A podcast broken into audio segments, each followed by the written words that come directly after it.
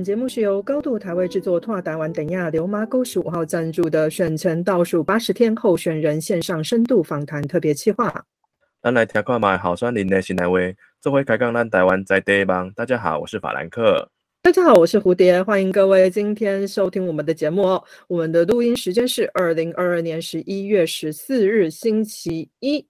哎呦，选战已经进入最后倒数的阶段了，每一个候选人都卯足了全力来做最后的冲刺，要把握每一刻去宣传自己的政见理念，去握每一双手，争取更多的支持，个个有信心，但是却又人人没把握。选上的呢是另一个重大的责任的开始，没有选上就是人生必须要寻找新方向，找新工作哦。我觉得选举真的是人类史上最难捉摸的一个活动。真的耶，我都觉得出来参选的人心脏真的要很强。除了他的证件要能够吸睛，他还要去掌握选民的心态、对手的攻击，还有整体政治环境的氛围，都会影响到最后的结果。那选举的每一天呢，面对各种状况，那个血压都不知道飙到多高去了。嗯，还有还有，加上现在哦，因为科技发达，资讯传播又快又广，凡走过必留下痕迹哦。每一个政治人物在选举的时候，都会被放大、放大再放大去检视，看看目前政坛上某些人呢，他上位之后啊，就自曝其短的模样哦，我们就知道，哎呀，原来呀，现在一时之间的包装换取那一张张的选票哦，还是有可能的呢。那真的是不知道是团队的功力太好，还是选民的眼光太浅碟。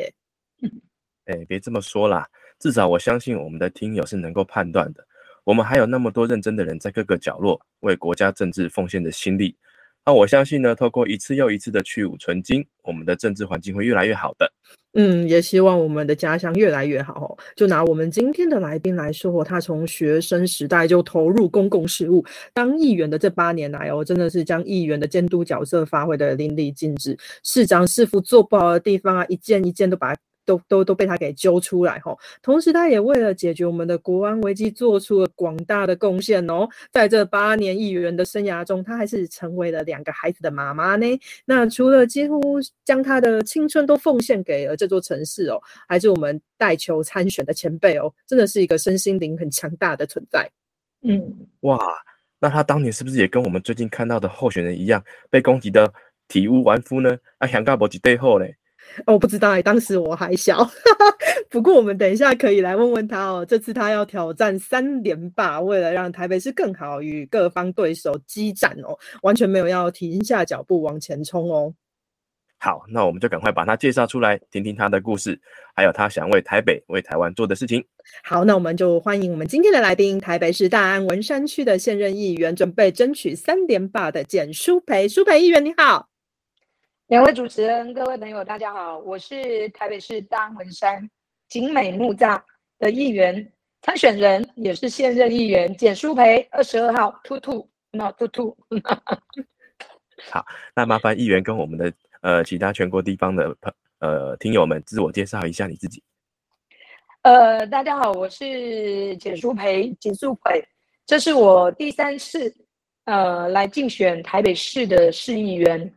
那我很早，大约在二十年前哦，我在大安文山区这边，就是帮徐家清徐议员第一次参选，我是他的头号助理，所以我在台北市服务，今年正式迈入了第二十年。那我觉得这个时间呃非常非常的长，不过也是因为这一段时间的呃服务跟地方的接触，跟对市政的了解，我的。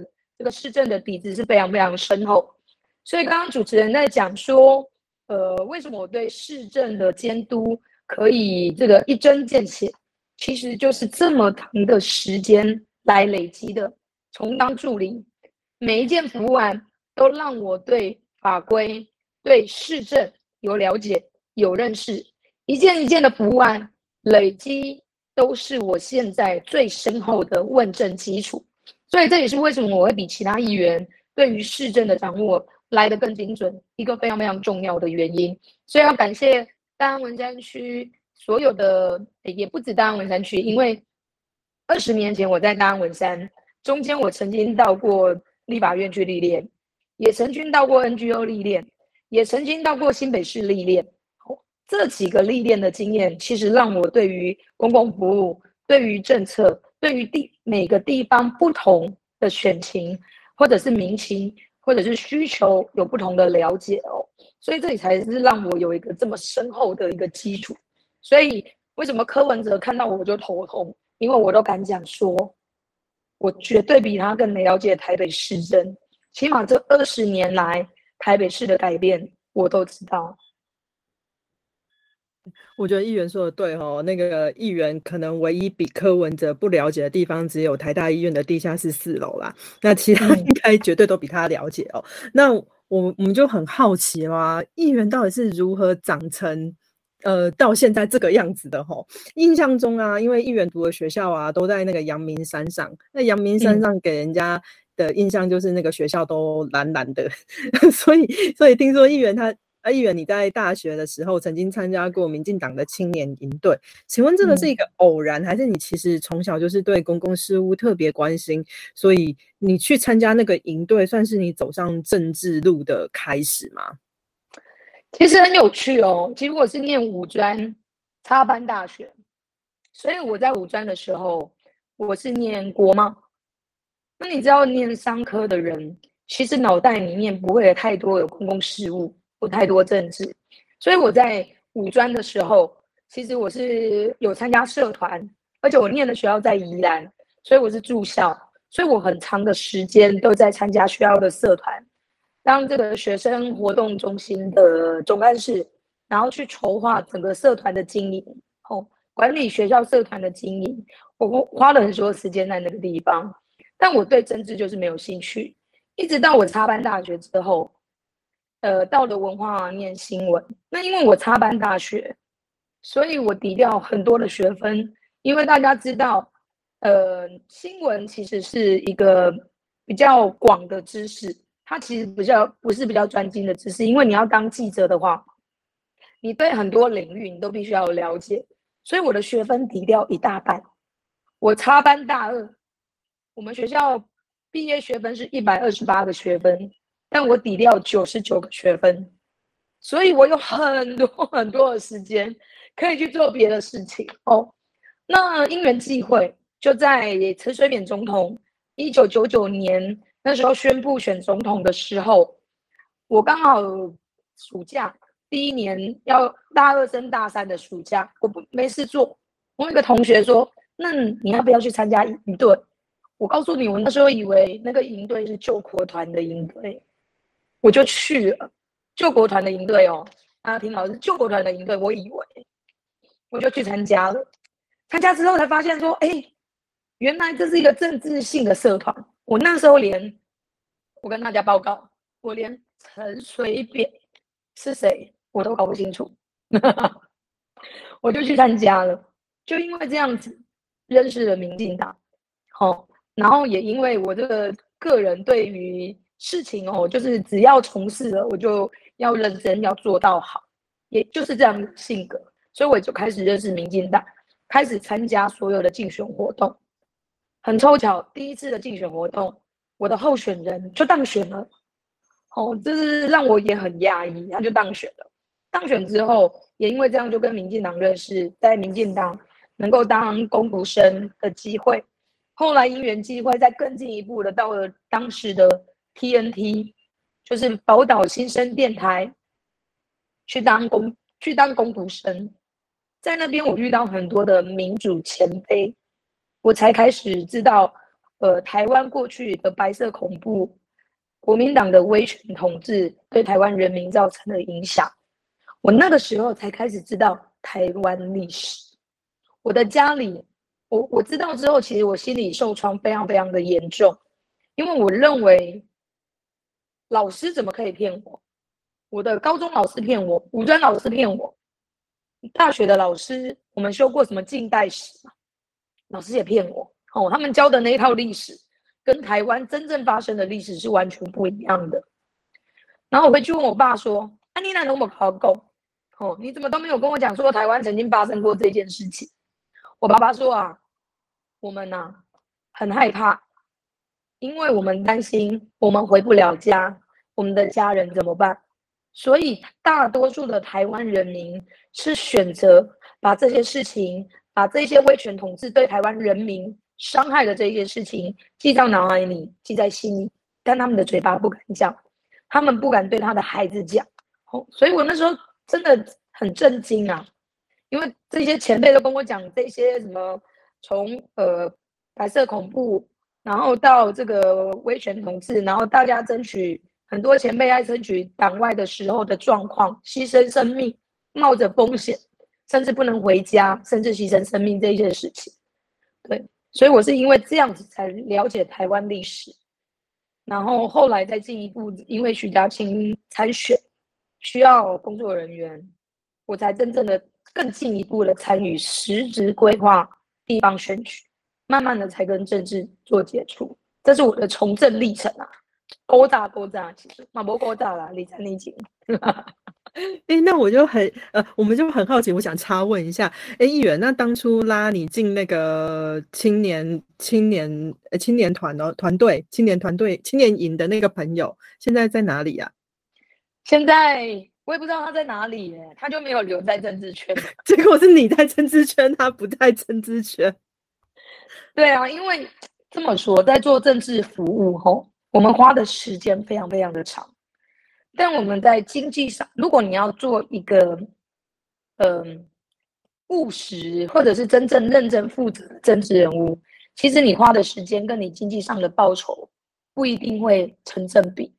比如说，你花很多的时间在工作，你花很多时间在服宣，可是你的薪水可能就是三万、三万五，你不会因为你的工作越长，你的报酬就会越长。不报酬就会越多，所以有很多人可能会选择，如果他的家里有一些经济上面的负担的话，他大家可能就会选择别的工作。哦，所以当时介绍我进民进党的那个朋友，后来就离开了，他去从商了，回归正业的感觉。那我想问问一下议议员，就是说，哎，那请问议员的家里刚好是那个二二八或者是白色恐怖之？的那个时候的受受难者吗？那不是，不是。那你因为刚刚听起来好像是说，议员家里好像也没有很怎么说，对政治这件事情是属于那种没有鼓励小孩去做的那种事情吼。那请问你这样子加入民进党，然后这样子又开始从政了吼啊，没有想说要换另外一个党，或者是说家里没有反对之类的吗？有哦。我大约是在担任嘉庆助理的第四、第六年，徐嘉庆有一天跟我讲说：“你有没有想要选举啊？”我就在想说：“你来跟我开玩笑吗？” 因为我我我觉得我也第一个我没有什么背景，第二个我也觉得我没有做好什么准备，我只是很踏实的觉得大家训练我，我就是因为很。我觉得我我这个人就是很负责、很认真、很负责，所以大家交代我的事情，包含全民服务案，我都非常认真的去做。后来在市政研究的时候，我也是用这样子的心情，就我想要把我自己该做的事情做好，这样子的性格。但我不知道我这样子的性格适不适合当议员，有没有有没有到那个能力去当议员？哦，所以他跟我讲了之后，我花了很长的一一段时间在思考。哦，也在观察到底议员要做什么，到底要怎怎么样的条件才能做议员，而我自己有没有这样的条件？那我后来嘞，我其实想了一下，然后就是说政治圈里面，其实我们大家可以看到有很多种不同的议员，就同样一个选区里面也有很多不同的议员，有一些议员就是组织型的议员，他就是靠博诺。来争取他的选票，然后服务对自己选票或者是跟自己利益关系良好的人，哦，来担任来成为他自己当选议员的基础。这种人也有，就是说他的当选是为了顾自己的事业，为顾为了顾自己朋友事业，有这样的人，也有也有人像徐嘉欣这样子，哦，他也没有什么家庭事业。他自己也没有事业，但他就是希望让这个城市更好，然后没有什么压力，所以他就可以就事论事，吼，就是可以非非常的理性去调配整个市政资源的分配。后来我就因为我我跟着老板是这样的人，那他的一路走来，其实我都看在眼里，所以我们就拱大，你知道，我就说好。我后来就觉得好好的原因是什么？就因为我刚刚讲的，有很多不同的议员，我认为像可以专职做议员，然后不是为了自己家族利益的这样的人要多一点，城市就会好一点。哦，不要所有的人全部都是为了自己的事业，然后进到这个领域去。那大家都在讨论说，就是大家之前讲的嘛，政治就是分赃啊，你分多少，我分多少而已嘛。那我觉得在台北市有更多专业的议员，不是为了家族利益而进入的议员，其实能够让整个城市的资源分配可以更多元。所以我因为这样子，我就参与选举，我就觉得我当仁不让，因为我认为我做会比其他人更好。好，所以就因为这样子进去了。可是我的家人，你们刚刚讲的，我的家人压力很大。我第一次跟我爸爸妈妈讲的时候啊。我爸爸妈妈非常非常的担心，因为他认为说我们就是小刚家庭，就爸爸妈妈工作养小孩，收入还好，三个小孩可以平稳长大都没有问题。可是我们家没有多余的资源可以准备给我去选举，因为他们过去看到的人都是每每餐得每处宽基，跟银行救急来算计。那对他们来讲，他们没有办法负担我，所以我妈跟我说，她跟我爸爸三个月不能睡觉，每天晚上都在讲这件事情。其实我跟他们讲到我真正选举啊，大家差了四年的时间，可他们压力非常非常的大，他们心里一直挂着这件事情。然后我就跟他们讲说，其实我看到徐家清的选举是大概天级，那有徐家清算，因为他讲出他的理念，他提供他的热情。所以大家愿意捐钱给徐家清来争取选票，所以我就跟我妈讲说，我也有信心我可以做到这样。哦，我也相信我的前辈他们过去选举的时候有更资深的人来协助他，我也可以。哦，那确实，那在整个选举过程当中，我也得到很多人的帮助，包含徐家清，包含很多。过去刚开始认同徐家清来帮助我的人，后续在我第二次跟这一次的选举，有很多的人都来帮助我，因为他们认认同我、肯定我。对，那我觉得这是一个正向的力量。好，那我们都知道，好的老板带你上天堂啊，啊，坏的老板会叫你捐薪水当公积金的哈。那你有觉得你以前的老板骗了你吗？那你曾经担任过好几位议员、立委的助理以及幕僚，那请问这当中有没有发生什么影响你一生的事情，或者是影响你人生态度的事情，让你印象深刻，就一直这样子义无反顾的走下去呢？哎，我觉得这你刚刚讲的是对的，就是说好的老板，不管你在哪一个职场里面，你的第一个老板其实很重要，因为他会让你的价值就。固定在那个地方，所以我很幸运的是，我第一个老板就是徐家清。哦，他的他就是这个也是中产家庭的孩子，所以爸爸妈妈基本上他们自己都会有照顾好自己，也很有能力，但让我们就可以只为了自己的理想去努力冲，所以我们他的因为这样子的关系，所以他的从政理念就可以为了自己，或者是为了一些团体。或者是为一些这个不同族群的利益的部分，纯粹的去思考，希望让各个族群都能够得到政府的资源。哦，那因为这样子，我也是。那除了嘉青之外，包含田秋瑾，田秋瑾对我来讲很重要的是，他在这个呃环境上面的关怀。所以我在当他办公室的副主任的时候，让我对于整个台湾，包含国土，好。包含国土、包含能源、包含整个环境的部分的认识更深一层啊！哦，那我觉得，尤其他过去从在呃宜兰、从在党外的时候的一个经历，都是一个我学习的对象。那你看哦，这些人都是不是有经营家族事业的哦？哦，他们都一样哦。那包含到我到新北市担任那时候呃树林市长，哦陈世荣，后来转选。新北市议员的助理的时候，这个人也是一样哦，他他更资深，他其实是在卢修一的徒弟哦，所以他他其实是很长我们的，但他也是一样哦，就是说他是所有的事情事必躬亲哦。那我认为他给我的训练是什么？就是更扎实。比如说有很多地方工程，你怎么样具备好专业的能力？去跟公务人员商量，你知道有很多的公务人员都认为啊，议员只出一张嘴，吼，或者是议员因为根本没有专业，他们就随便敷衍一下议员，明明他就可以做，他就觉得很麻烦，他就敷衍议员。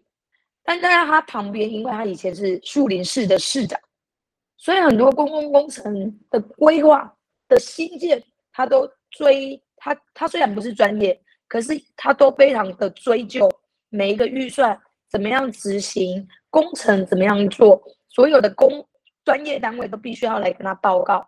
所以他当了议员之后，他就比其他的议员更知道所有市政的美感在哪里。比如说这边会淹水，是不是因为你的水流太多支流都汇集到这个这个主干线了，所以才导致这个主干线没有办法收这个地方的水，所以才满出来。所以因为这样子，我就开始会去看那个水路啊，水路是怎么走啊？哦，哎，真的在他身边，我训练到这个部分，在徐嘉欣旁边，大家都说为什么问政这么犀利？因为我有一个犀利的老板，就是徐嘉欣。我跟在他旁边，曾经那时候监督马英九的时候，一个礼拜开九场记者会。开九场记者会，那那就是训练我。比如说，我要从哪里找什么样的问题出来问马英九，怎么样把小的问题变成重要的问题讲给大家听，哦，怎么样把困难的事情简化成大家听得懂的事、听得懂的言语、听得懂的文字。所以我觉得这两个老板让我的训练可以变成全方位的医院，就地方会看别人做不了的。简淑培做得了，因为其这些官员不肯在简淑培面前给笑哦。那监督的时候，为什么我可以一针见血？因为这些东西我都了解，能做不能做我都清楚，所以这也是对我来讲是一个很扎实的训练。这二十年没白费。呃，真的，我觉得议员说的很有道理。我们如果不想被任何人蒙骗的话，我们就必须把自己培养的好，训练各个都应该要知道。吼，那所以我们发现说，民进党内目前。呃，你说民进党会在幕僚里面选拔下一代的民意代表，那我们也观察到有许多新秀都是从民进党的发言人的职位再出来的。请问这是这是一种民进党内的培养人才之路吗？你会鼓励现在有志于政治工作的青年们遵循这样子的路线去试试看吗？我认为啦，哦，你看我是前上一次总统选举的时候。才担任总统的发言人，后来才在中央党部担任担任党部的发言人。我觉得担任发言人，你可能可以成为一个样板，但你真正的发言是不是举足轻重，会让媒体看重，那就是你的内涵。你到底有没有具够具备那个值那个能量？哦，像我自己，我还我也还我还觉得我自己不足啦。哦。你要看我们现在的发言人跟以前的发言人是不一样的。现在的大部分的份的发言人，我自己认为是都稿都准备好了。可是真正具备能力的发言人是，我在第一时间我如何能够为党去做辩护，为候选人做辩护。所以你的政治美感啊是非常重要。所以我当然觉得说，我们要给年轻人机会。发言人也是一个训练，但除了发言人之外，我觉得还要有其他的政治训练，我觉得会更扎实啊。哦，就是说，除了发言人，因为发言人第一线担任媒体，那在跟发言人讨论稿的过程当中，其实就是一个训练。但如果你要更扎实，我觉得像担任助理，或者是到地方去了解地方的生态这件事情，就很重要。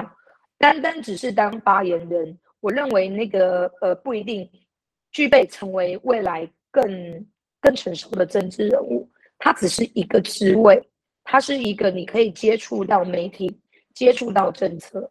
但有时候，如果你不够了解的时候，你就变成只是照稿念。那这样子，呃，我认为这样的训练要成为一个比较成熟的政治人物还是不足的。那当然，它是一个训练，嗯。那似乎啊，还有另外一种路线呐，是从选战中晋升观察宣传和选举团队。譬如说，大家知道在这次选举中啊，从时从陈时中参选初期团队的小编的操作，还有许多政治粉砖最近被说成是侧翼团体，也成了对手口中政治破坏的恶势力。那身为党团新闻幕僚的你，怎么看这个现象？会不会觉得说这也是一个呃可以关心公共政治，然后走入政治工作的机会吗？我觉得政治现在比较多元呐。以前我们的这个世代，我们自称自己是幕僚世代，就是我们大部分都是跟在老板下面当助理。那当老板有更上一层楼的时候，或者有其他其他机会的时候，老板愿意提拔我们，我们就有机会出来。所以刚刚讲的，其实在我身边有很多的人，他们不一定是等不到，他们不一定是对政治没有兴趣。而是等不到机会，所以他们就离开了哦。那我觉得我是幸运的，我是幸运的，好，所以我有跟上这个接班的梯队。但有很多人就没有。但比我更年轻的，比如说在往我十到十五岁的这一群人，就是刚刚大家讲的，他可能就是比较属于太阳花时代，他的被栽培的方式、被看见的方式又跟我们不一样，因为现在有大家刚刚讲的自媒体。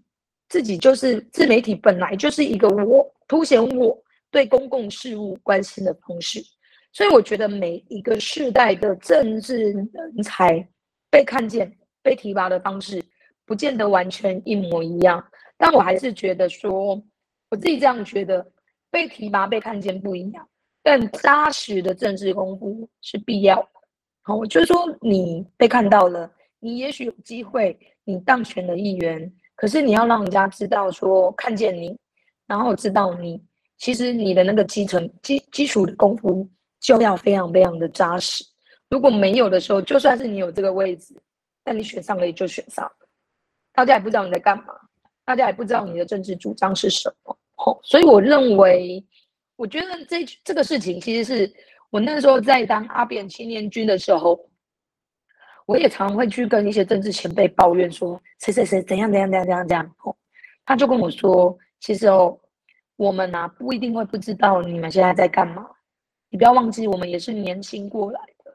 哦，那你要想说，你现在做的所有的事情，都是你的基本功，都是你的基本功。就算是去排椅子，就算是去发文宣，这都是你的基本功。你的基本功做的越扎实。当有机会往上爬的时候，你就会爬得比别人越快、越高。你知道那时候我听不懂，年轻嘛看不懂。然后当如果一个团队只有一个人的时候，那个人就会认真做。啊，应该就是这样子。这个和一个和尚挑水喝，两个和尚就是自己两个一起担，三个和尚会没水喝的的概念。我那个时候其实就是年轻是这种心态。后来等我慢慢的。越来越长大，越来越到不一样的位置上面，我就知道说，哎，这个前辈跟我讲的东西，其实我很愿意跟更年轻的从政人员来分享，因为这就是我们要自己扎扎工扎实的基本功啊，蹲好马步的基本功。其实玉人说的对，很重要，连排椅子都是一种学习，不然就不会有人问说二十乘二十排出来的椅子为什么不是正方形这种事情。对，对，我想他可能没有排过椅子哈。那。那我们就把这个话题，我们再往年龄再往下面，再往年轻时代再稍微延伸一提啦，一提就好，不要说太远哈。那现在越来越多年轻人用各种方式关心政治，甚至投身投身政治工作。那我们这次也有一个很重要的议题，就是十八岁的公民权哈。那这个十八岁的孩子们，让他们想要来，呃，希望可以让他们也一起来参与政治，可是需需要的那个票数吼。非常的多，那请问在这个议题上面，议员有什么想法？我们该怎么努力呢？我觉得这个事情要大家一起努力，要所有，因为我们每一个人都当过十八岁，在我们十八岁的时候，我们会很在意自己为什么不能去投那张票。但当我们过了十八岁之后，我们就会忘记这一件事情。那我觉得这是不太、不太、不太应该的哦，因为十八岁其实是一个成熟的年纪。当我们都会在十八岁的时候想要去投票的时候，代表我们对整个社会、对整个呃环境、政治的环境，其实已经有我们自己观察了吼。所以我觉得应该要更让大家去唤醒自己当时十八岁的心情。所以我其实蛮认同陈其迈市长哦去发起的那个作图的那个部分哦，把自己十八岁的照片找出来。希望呼吁大家想一想，当时自己十八岁想要投票的那个心情，我觉得那是非常非常重要的哦。那其实呃，如同现在大家在宣导十八岁公民权这件事情一样，我们跟全世界比起来，其实我们在这个部分其实已经是落后很多的。所以我们应该在借由这次修宪来补足。但比较可惜的是说，因为毕竟是投票，所以个别的政党上面就会有算计，就会有计算。哦，所以你你就曾经听过有一个政治前辈说：“哎，怎十八岁公民权干嘛给他过？过了之后全部都是民进党的票，我们也拿不到票。”我就觉得这真是太荒唐了。所以你们这个，你你你你们知道我讲的是谁吗？对不对？这个媒体大亨、战斗蓝的领导人。我就讲说，哎，你也曾经年轻过啊，你也曾经跟你的年轻族群，尤其当你在他在选台北市长，跟陈水扁在选台北市长的时候，其实有很大一群的年轻人是看好他，是支持他，是愿意挺他的。那你那时候怎么没有想说，你笑脸党那么喜欢票？那时候笑脸党都离也票呢？那你为什么走到现在，你没有办法争取年轻人的票？你没有办法争取年轻人的票，你就让年轻人不能投票？我觉得这真的是太奇怪了，然后，所以我自己的做法是这样子：我几乎所有的文宣送我的所有的文宣都会有要求，我的美编帮我写上去，要立体十八岁公民权一二六。好，所以因为我们发的文宣非常非常的多，今年因为疫情的关系，所以量比较少，但也都还有几十万，哦，几十万。所以说，就算是重复发。让大家不停去看到你这，你今年在台北市的选举，你就是会拿到四张的选票，其中有一张，其中有一张就是修宪，请你就投同意，这样就对。不然很多人拿到之后，根本不知道怎么投。好，所以我就觉得借由我自己的力量，让我在我的选区里面，就是不停的告诉我的支持者，不不停的告诉我的选民，好，拿到我文文文宣的民众。知道有这张票，这张票要投同意，就这样子。嗯，好。那我们刚刚有提到说，呃，支持十八岁公民权的时候，要先想想看当时十八岁的想投票的那个心情。那当初你走在政治要走进政治这条路上的时候，你想要成为一个什么样的政治人物？那你觉得你现在是吗？嗯，我的那时候的。呃，我刚刚讲我的两个政治前辈嘛，对我来讲影响比较深的政治前辈，一个是徐大清，一个是新北市的议员陈世荣。哦，所以那时候我其实就是想要当他们两个的合体。哦，因为一个在媒体上面能够清楚的把呃我们自己的主张、我们的论述讲清楚，然后甚至去争取各种不同的资源做分配。哦，这是很重要，因为。政治人物的政政治说明会影响自己的，会影响支持者。好，那另外一个老板是能够非常务实的，借由自己的能力去挑剔市政做的不够精准、不够好，然后导致对人民伤害的部分。哦，那我觉得我自己对于我现在第二年担任担任议员第八年，哦，第二届担任第。在第二届议员，然后八年的任期，其实我觉得我自己真的非常的努力啦。我也觉得我没有辜负我两位老板对我的期待跟栽培。那嗯，那既然这样子，我们就要想要来问一下哦，因为苏培在地方其实耕耘了二十年后，然后担任议员八年，那我们就很好奇，你对自己自己在这八年的政治绩效，你觉得满意吗？那这八年当中，你为了不负选民对选民的承诺哦，努力实践政见，嗯，我们知道遇到很多困难呐。请问一下，你觉得遇到最大的困难是什么？最大的困难哦，嗯，最大的困难就是我们的市长，过去二零一四年我们自己的市长居然没有让台北重返首都的光荣。还让台北继续吊车尾，而且连续吊了三年，哦，然后把台北市民只要他做的政见、做的政策，台北市民反对的，他跟台北市民为敌这一件事情，我觉得这是让我觉得还蛮遗憾的事情。然后，我认为我自己在这八年没有辜负大家对我的期待，我也每一天都努力做到最好，吼，包含地方服务，包含呃问政。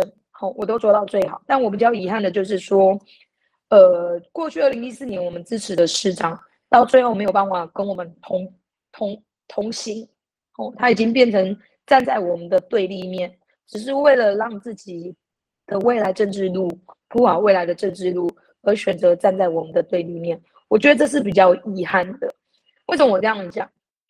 比如说社宅，好，二零一四年。柯文哲柯比新政告诉大家，他要在八年新建五万户的社会住宅。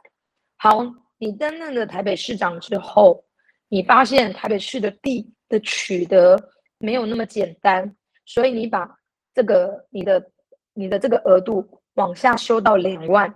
其实我都不会怪他，因为确实台北市是一个已经发展非常多的城市，你要去取得土地的时候，其实不那么简单。你往下修，我认同。可是你看第二阶的柯文哲说什么？他说啊，新建社会住宅啊，是对未来举债，所以他要暂时停止社会住宅的新建。第一届的时候，第一届的柯文哲告诉我们，连开宅当社会住宅，一个月四万的薪水租不出去，没有人租得起，年轻人住不起。第二届的柯文哲。把社宅的租金调整到四万块，这真的是非常非常荒唐。所以我要讲的是说，八年前柯文柯文哲跟我们同步而行，同方向一致，目标一致。但八年后的柯文哲，他有很多的政策目标，其实都是跟我们背道而行，完全站在不一样的立场哦。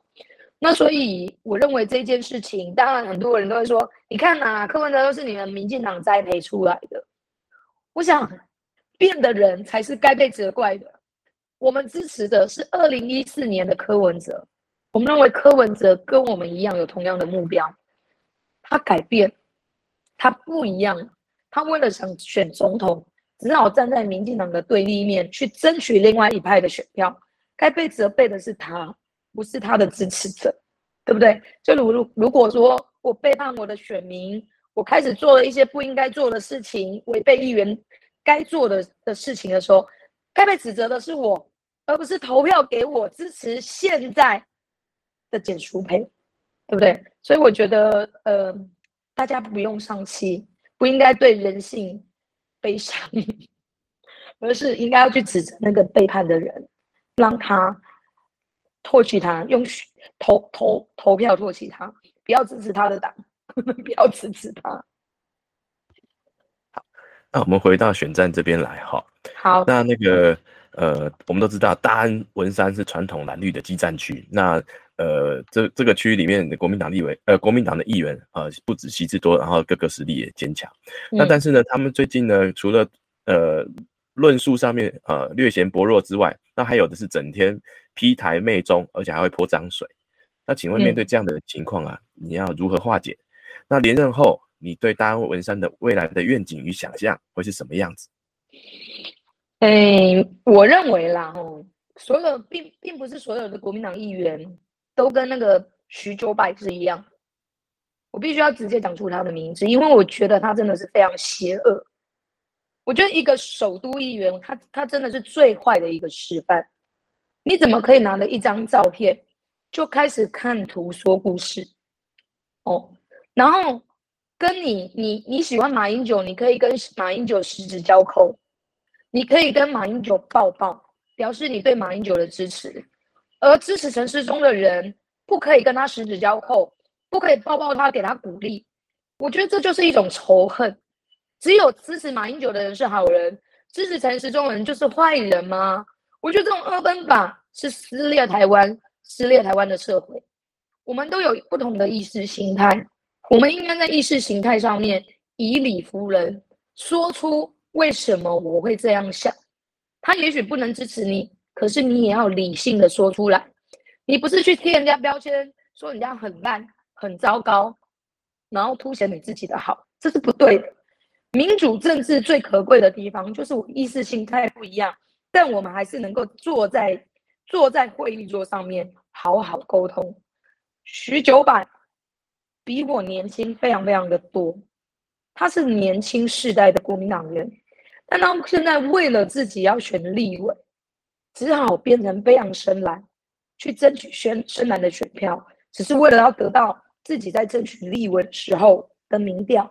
或者是深蓝民众对他的支持，但我觉得这是牺牲台湾，我觉得非常非常的可恶哦。你知道，在我的选区虽然很蓝，但你知道很多的里长他们很支持我，甚至有里长过去，因为我在里内跟他合作了非常多的建设，而且都成功争取，他跟我一起挂文宣，就要被国民党开除党籍。然后呢？可是你知道吗？就算就是还是很多国民党的里长其实会跟我合作。一个很重要原因是，我在地方的服务不分蓝绿，不管你是国民党，不管是你你是民进党，我只要知道你需要服务，你都如果不是刻刻意的啦，因为有一些人很刻意，我等下讲给你们听。就是说，如果你不是很刻意的，是真正你就是需要服务，我都会帮大家来做服务。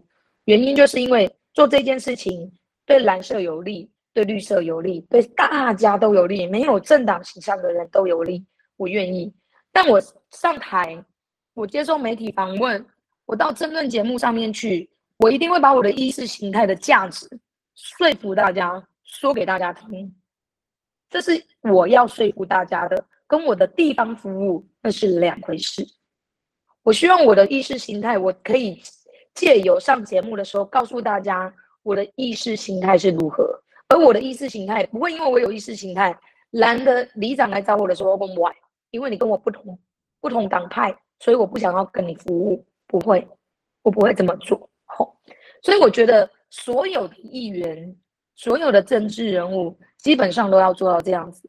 我们的意识形态必须要用梳理的方式，不方式说服我们的选民跟我们站在同一边。但我们在服务地方的时候。就算有不同意识形态的人，我们都不可以去打压他，甚至不服务他。我觉得这是很重要的一件事。那我刚刚有讲说例外的状况，例外状况是什么？比如说我的选区明明就是立委该做的事情，立委做的事情，然后被抗议之后，就有特别的里长要找议员出来扛这件事情，比如说。以电线杆下杆电电线杆下地来讲，电缆电线杆下地之后，我们就会有变电箱。但所有人都不要电变电箱，对不对？这个立委呢，就把变电箱说好，我就设在你家的巷口，结果就被这这个民众来抗议啦。然后里长就说：“哦，那个都是民进党设的。”然后就要我去会刊来讨论这件事情。我说：“这不对吧？”第一个电线杆下杆是台电的事情，是立委的责任。之前立委都来办过会刊，里长你也在，怎么会现在找我来嘞？哦，像这种事情啊，我就觉得很不应该。哦，你如果觉得是对的事情，你就要勇敢承担。既然是立委做的，里长你负担了，那你就勇敢要做下去啊！你怎么可以把这个责任推给另外一个议员？对不对？你。好，我虽然被你泼脏水，被你抹黑了，啊不也不是抹黑啦，就我被你归罪了这件事情，然后呢，会让地方更好吗？你应该是勇敢的说服大家为什么要做这件事情，跟地方讨论出来一个适当的地点去设置吧，不是把我推出来，那我推出来这个人跟我的建议好，我们设在两个完全不同不同的地方，然后这边的人抗议这边，这边的人抗议这边，还是对地方没有帮助啊，对不对？所以像这样的事情，我就会拒绝一离长，我说这对地方没有帮助，就。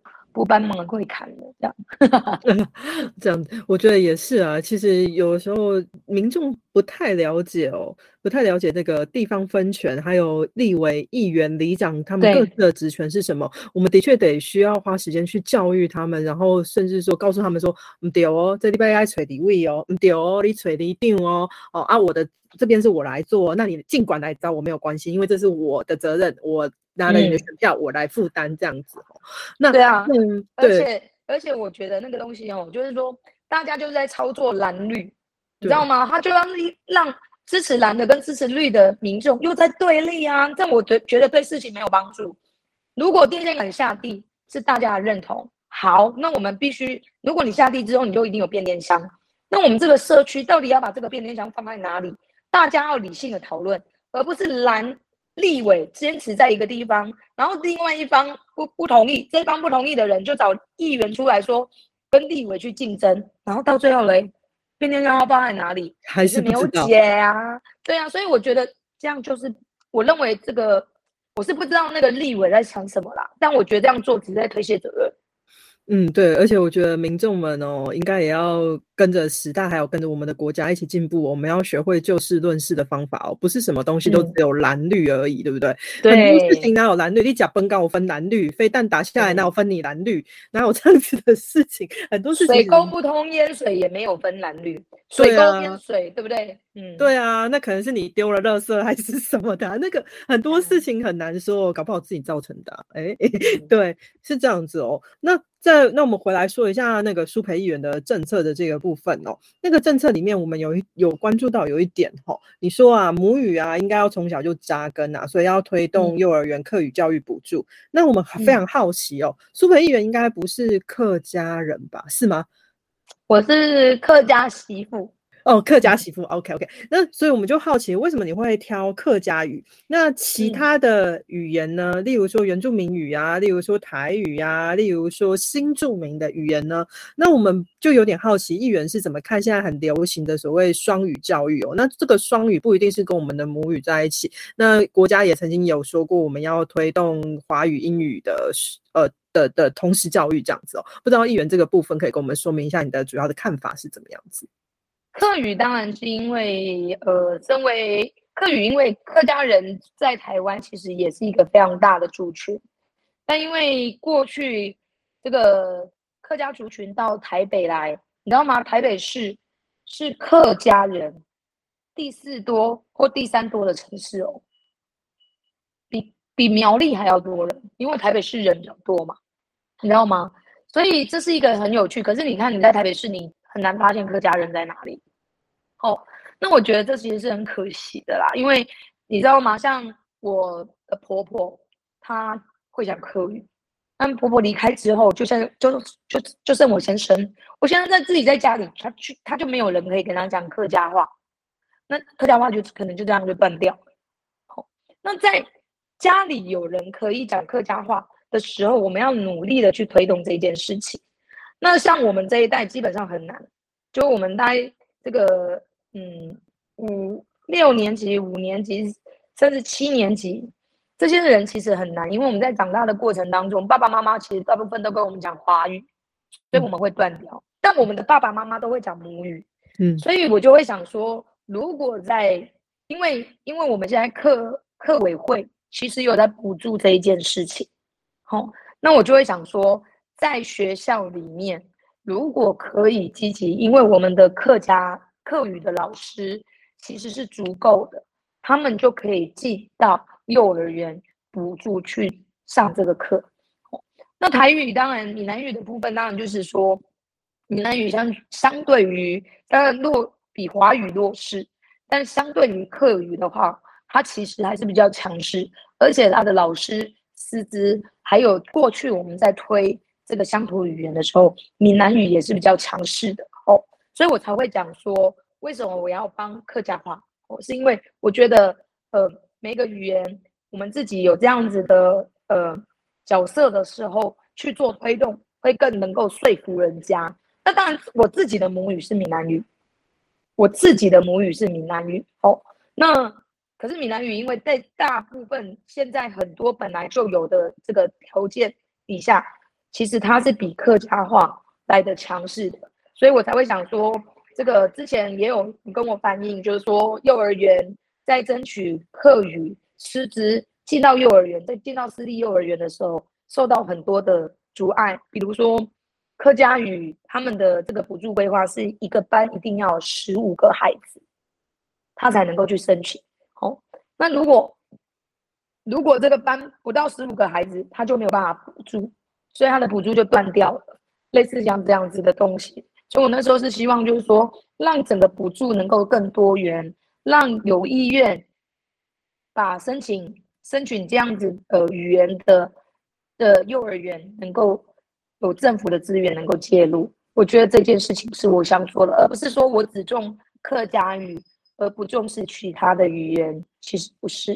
对，好，那个这边再问一个问题哈，就是身为我也是我也是家长，那对于母语的那个学习上来讲，不管是呃。台语或者是客语，我觉得我都举双手赞成，就是从小要培养这个样子的母语的学习。那可是现在好像社会上的风气就是那个不重要了，反正回家会讲就好了。那大家都都都都要求学校要推所谓的英语双语的教育，那你怎么看这件事情呢？现在问题是我们回家不会讲母语啊，不是吗？我们现在你知道吗？我都跟。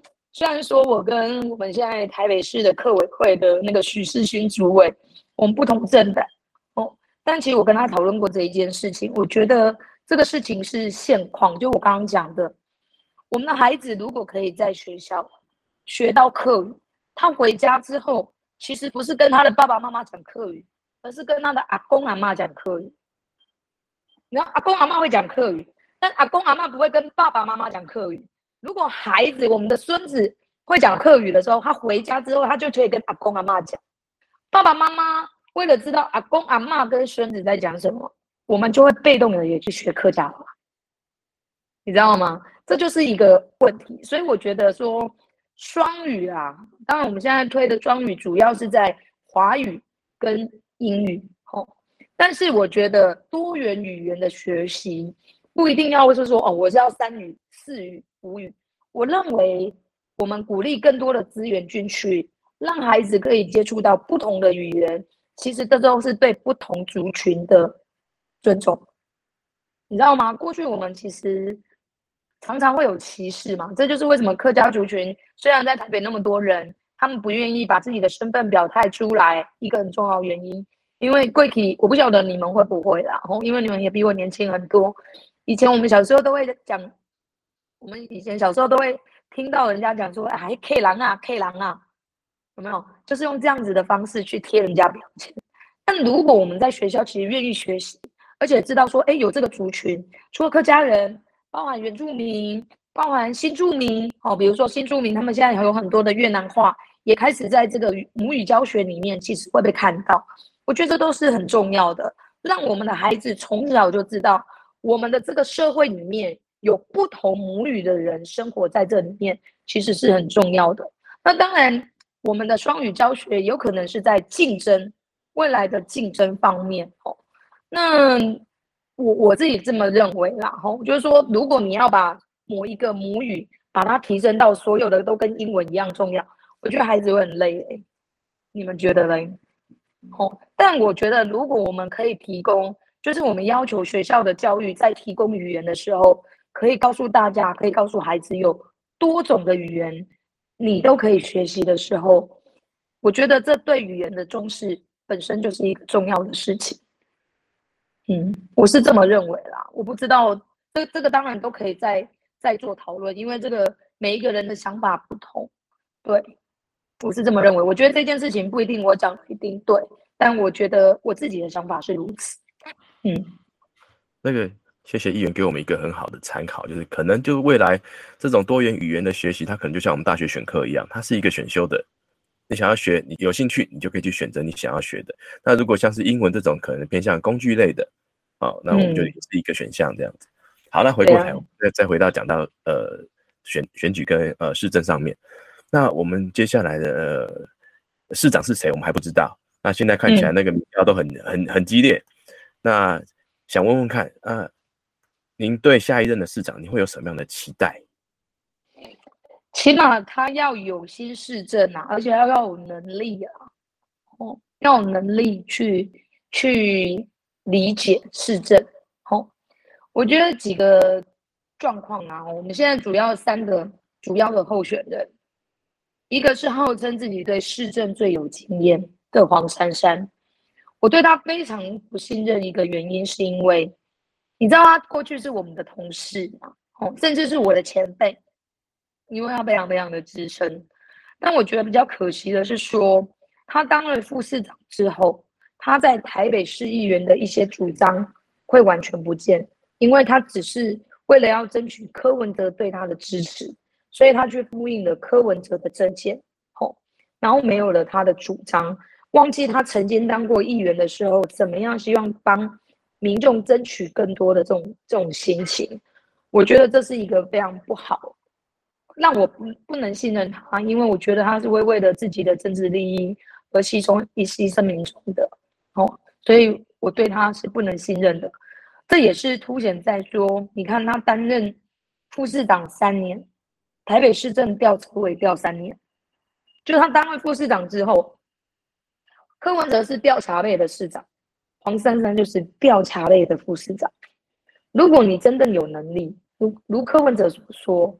黄珊珊有的优点，他诶诶，他有的缺点黄珊珊都没有，他的优点黄珊珊都有，那这件事情就很可怕，因为就是调查呗，你知道吗？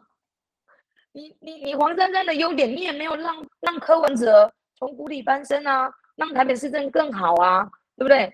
而且你看，我们去年在打疫苗的时候，我不知道你们两位住在台北市吗？不是，都不是住在台北市。你知道台北市的市民在打疫苗的时候，真的被被市长恶整，真的是被市长恶整。那我觉得光这一件事情，如果我认为黄珊珊你是议员，你绝对不会让柯文哲这样恶搞。那你担任副市长，你还是疫情的副指挥官，你为什么没有能力去说服柯文哲？难道不是就是因为你怕柯文哲跟你反目成仇吗？认为你是不听话的人吗？哦所以我觉得黄珊珊为了政治的选择，为了自己的利益选择，我觉得他根本罔顾了过去自己的从政好的的一些价值，所以我认为他不值得我的信任哦。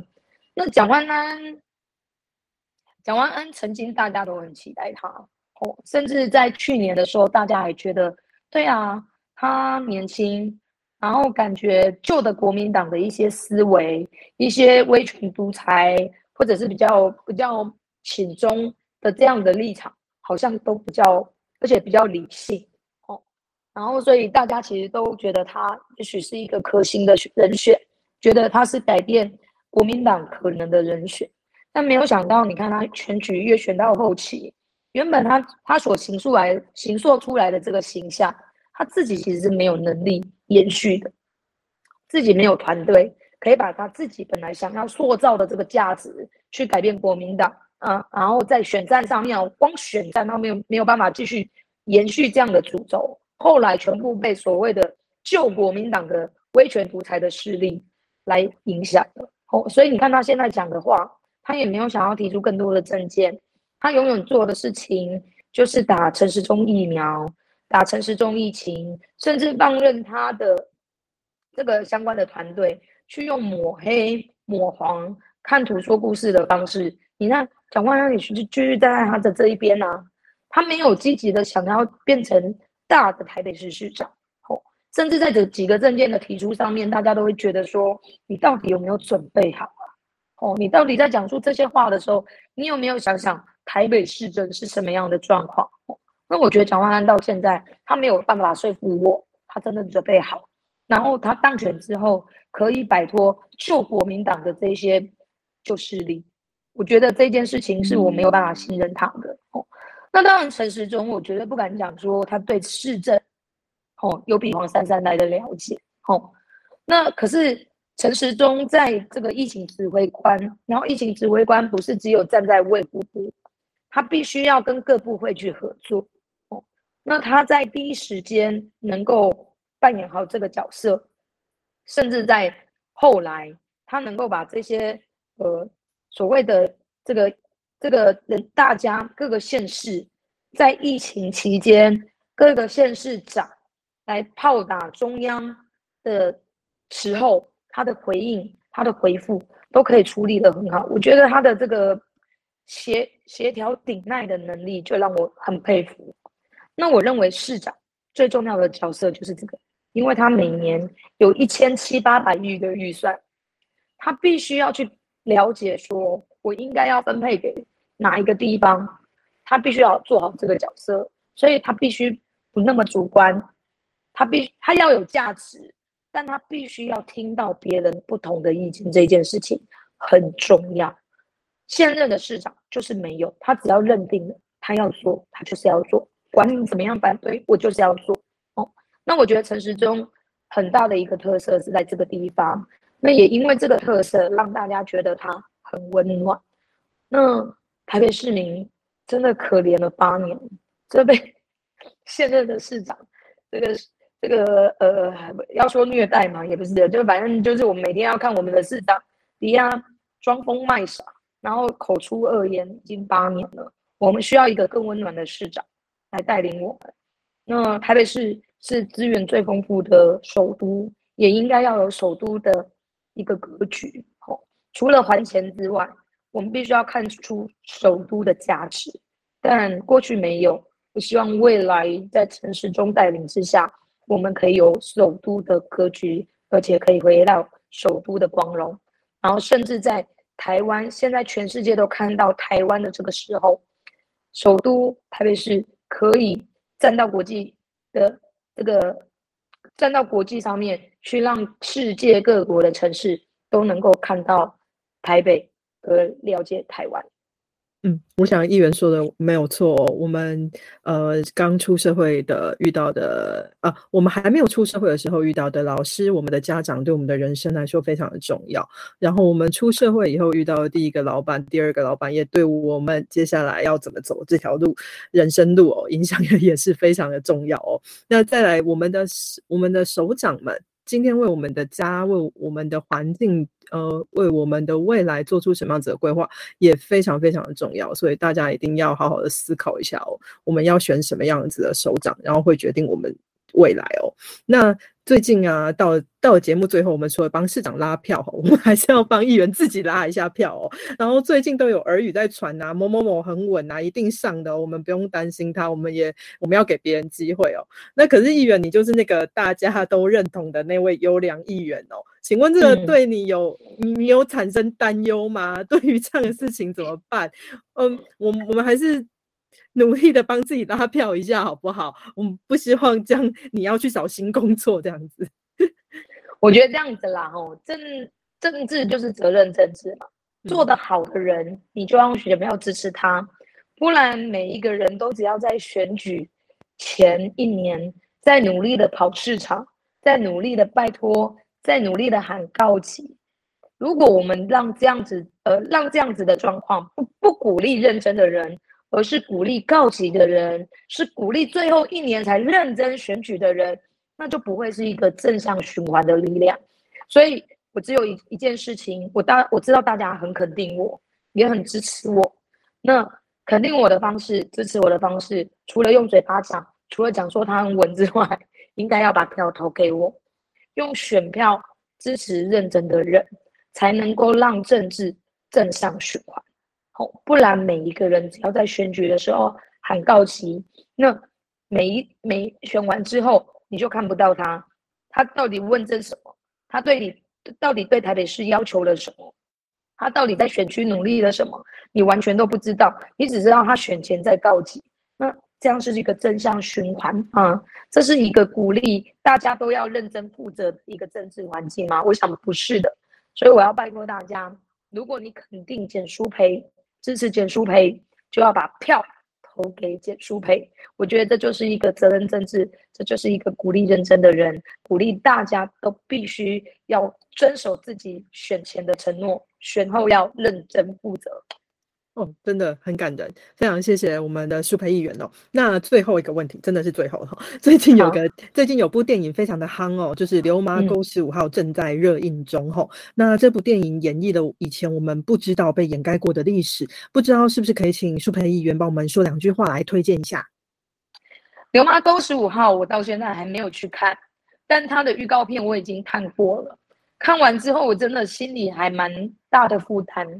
我一直想去看，但我一直觉得我会哭到不不成人形哦，因为我之前呃在看这个韩国转型正义的纪录片《黎明到来的前一天》，还有计程车的时候，计程车司机的时候，我都很感叹台湾为什么没有一个记录自己台湾历史哦不公不公不义的威权统治不害人民历史的一个电影。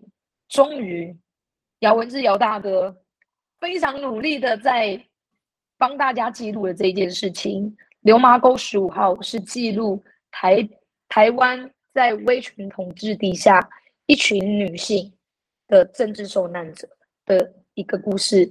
我希望大家能够去看，因为历史唯有记得，唯有知道，我们才不会重蹈覆辙。所以我觉得这是台湾人用自己的血泪写的故事。每一个台湾人都应该去看，看完之后，我们才会珍惜我们的民主跟自由。不要认为民主自由像你想要喝的水，拿起来就喝；你想要呼吸的空气，随时呼吸都可以。我觉得这件事情是大家一起要来共同守护的。